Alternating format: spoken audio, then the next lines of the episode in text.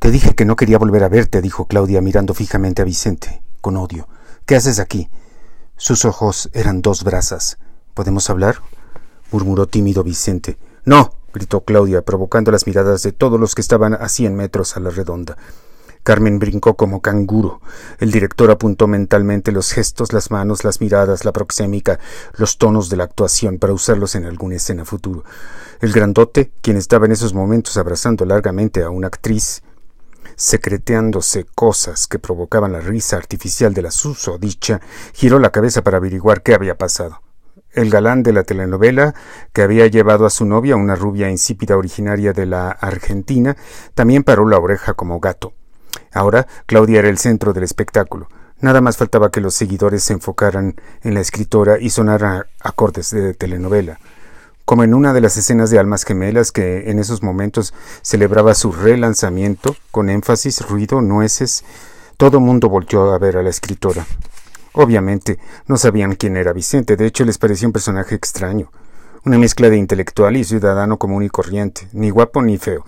El gigante dejó a la actriz de la risita con la palabra en la boca para ir a defender el honor la integridad de su escritora estrella. Carmen se colocó al lado de su madre, como diciendo Somos dos. ¿Quién eres tú? dijo el jefe colocándose con su enorme estatura frente a Vicente, que le llegaba hasta los hombros. Vicente, ¿lo conoces? le preguntó a Claudia tomándola del brazo como si fuera de su propiedad a lo que la dramaturga contestó con una sonrisita en la boca. No, no lo conozco. Ni siquiera sé de qué periódico viene. Vicente sintió que le daban una descarga de quinientos mil volts en los testículos y Carmen se controló para no dejar ir una carcajada. ¿Tienes invitación? El voz y su enorme humanidad dieron dos pasos hacia Vicente, pero éste no se amedrentó ni se amainó, sino todo lo contrario. Ante la sorpresa de Claudia y de Carmen, sacó su invitación y dijo representar al periódico Reforma.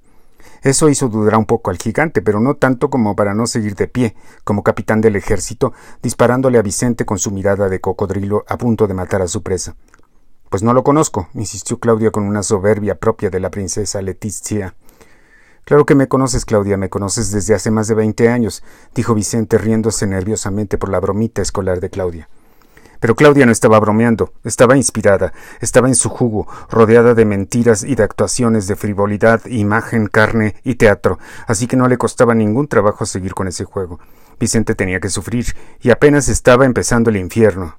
Ah, sí, no me acuerdo de ti, dijo Claudia imitando el tono de voz de María Félix, la doña, y corriendo hacia un ángulo del salón para al fin dejar salir la risotada que se estaba aguantando.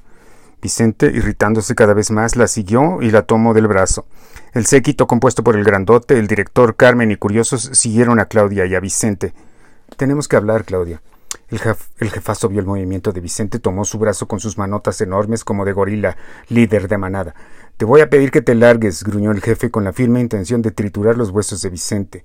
Frente al gigante, Vicente parecía un duarfo del Señor de los Anillos. No me toque. El rostro de Vicente se contorsionó. Todos los concurrentes ya estaban atentos a la escena. Esta de la vida real, es decir, mucho más sabrosa e interesante que la ficción. Vicente movió rápidamente su brazo para intentar zafarse del gorila, pero éste no lo soltó. Sus manos eran demasiado grandes y robustas como para que el periodista se pudiera desprender. Ya se oía un tronido de huesos, pero Vicente no sentía dolor. Algunas cámaras y micrófonos se acercaron al lugar. No me obligues a sacarte a la fuerza, cabrón. El chief apretó más la mano y dio un jalón que provocó un rictus de dolor en Vicente. El grandote sabía que le podía arrancar el brazo con un poco más de fuerza. Claudia, por Dios, suplicó Vicente con el rostro rojo de ira, de dolor, de vergüenza y súplica. No crees en Dios, Vicente. ¿No que no me conocías? No te conozco, y si te conociera, te lo dije claramente, no te quiero volver a ver. Mejor hazle caso a mi jefe y lárgate. Claudia, quiero hablar contigo, no me hagas esto. Los elementos de seguridad de la empresa y del salón ya habían llegado al sitio donde actores, directores técnicos, ingenieros, utileros, gerentes de producción y demás habían formado un círculo como en bronca del patio de la secundaria, junto con los camarógrafos de la fuente de espectáculos, reporteros con grabadoras de, mano y fotógrafos fijos que no dejaban de disparar sus flashes. Esto se estaba poniendo bueno. ¿Algún problema? dijo con autoridad marcial el jefe de seguridad de la empresa. Ninguno, contestó el grandote, jalando con más fuerza a punto de descoyunturar el brazo del editorialista. Este pendejo ya se va. Suéltame, cabrón, exclamó Vicente. Su voz, sin embargo, había sonado a perrito faldero que es atacado por un gran danés. Vicente sabía que el gigante lo podía aplastar con el 10% de su fuerza, pero se revelaba como pescado en una red. Era increíble la fuerza del boss.